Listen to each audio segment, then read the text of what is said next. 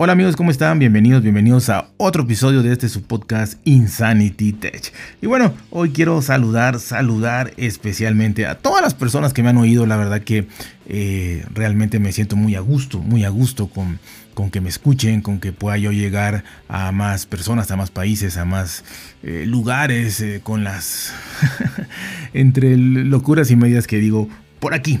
Pero bueno, hoy les quiero decir nada más y nada menos de...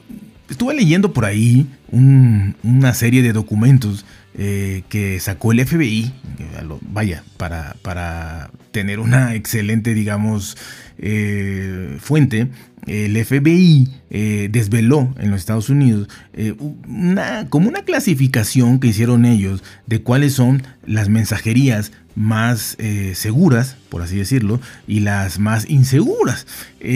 obviamente, tratándose del FBI, no es una agencia de mercadotecnia, ni publicitaria, ni nada de esto y no hizo obviamente eh, un listado, ¿no? Estas son las aplicaciones más, más este, seguras, estas las más inseguras, pero nos los deja de ver de una manera eh, diferente, ¿no? De una manera como una agencia verdaderamente gubernamental y que eh, nos está diciendo claramente, claramente, cuáles son las aplicaciones las cuales ellos pueden acceder, ellos pueden entrar, ellos pueden realmente eh, pues ver lo que está pasando ahí, ¿no? Y bueno, este documento, este documento obviamente eh, legal, legal, eh, que, que, tiene en Estados Unidos para determinar qué aplicaciones de mensajería son las que más se usan en todos los países. O sea, es un informe largo, ¿no?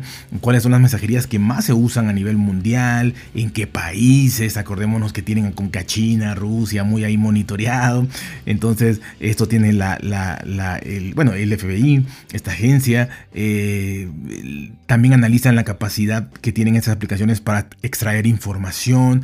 Ya sabemos que a Huawei lo vetaron bien o mal, no lo sabemos. Si fue por mm, para evitar esta supremacía china, esta Huawei pues había anunciado que iba a como adelantarse a esto del 5G. Entonces la verdad es que es complicado, ¿no? Es complicado realmente qué es lo que, lo que sucedió ahí. Pero bueno, a fin y a cabo no deja de ser chino y susceptible de muchísimas apreciaciones, ¿no? Entonces, eh, pues estas, estas mensajerías son las que están monitoreando, monitorizando el FBI para saber, obviamente, como les repito, cuáles son eh, las más seguras, ellos le llaman, eh, y las que pueden tener acceso o no, que esto es lo más importante, ¿no? Y este documento detalla la capacidad que tiene el FBI para acceder legalmente al contenido y los metadatos de una aplicación de mensajería segura. Sí, o sea, esto es importantísimo, ¿no? Eh, la capacidad que tiene el FBI para acceder legalmente, legalmente obviamente, eh, al contenido de los metadatos de una aplicación de mensajería segura. Así que esto es muy importante, ¿no? Esto ya nos dice cuál es más segura y cuál es más insegura, ¿no? O sea, obviamente, sin que sea una lista, ¿no? Eh, entonces, cuando el FBI solicita a un juez el acceso a una de estas aplicaciones y el juez lo aprueba, la capacidad que tiene el FBI para extraer datos, eso es lo que se está midiendo aquí. ¿Cuáles son las aplicaciones? que el FBI ni siquiera, ni siquiera con una orden judicial puede eh, acceder a la información que hay ahí. O sea, así ya el juez le haya dado el permiso, le haya dado la, la, eh, carta, el documento en donde eh, tiene todas las facultades para que la empresa, la compañía o el desarrollador o lo que sea le dé las facilidades, todas las facilidades para que acceda a un determinado eh, número o números eh, para acceder a los mensajes, el FBI inclusive con este permiso, porque el permiso se lo da a su gobierno, pero hay aplicaciones que por más que quieran, no pueden, no pueden eh, extraer esa información, no pueden verla. Y si no pueden verla ni ellos, no la pueden compartir al FBI en este caso. Entonces, esto es muy importante y la sorpresa más grande, por lo menos que yo me llevo, es la siguiente. Más que digan, no, nosotros somos muy seguros y no damos información a nadie, ¿verdad? Bueno, se analizó iMessage, WhatsApp, Telegram, Signal y WeChat. Si, hacemos una encuesta aquí rápido, ustedes cierran los ojos y piensan, seguramente ya tendrán una lista de las cuales ustedes creen que son las aplicaciones eh, menos inseguras eh, en el aspecto de que pueden recopilar toda la información y se la pueden dar obviamente al FBI sin ningún problema porque esas aplicaciones son inseguras y tienen acceso a tu información. ¿Ya tenemos una lista en la cabeza? Correcto. Bueno, pues la verdadera historia aquí es que iMessage tiene la capacidad limitada, limitada, pero de sí acceder a los datos de, de, la mensajería de determinado número, que es el que de un sospechoso, ¿no? Porque todo esto, acordémonos que es de gente sospechosa, terrorista o ya criminales o lo que sea, ¿no? Eh, entonces, hay meses tiene una capacidad limitada. ¿Y qué lo limita? Lo limita solamente tú tengas una, un respaldo en iCloud.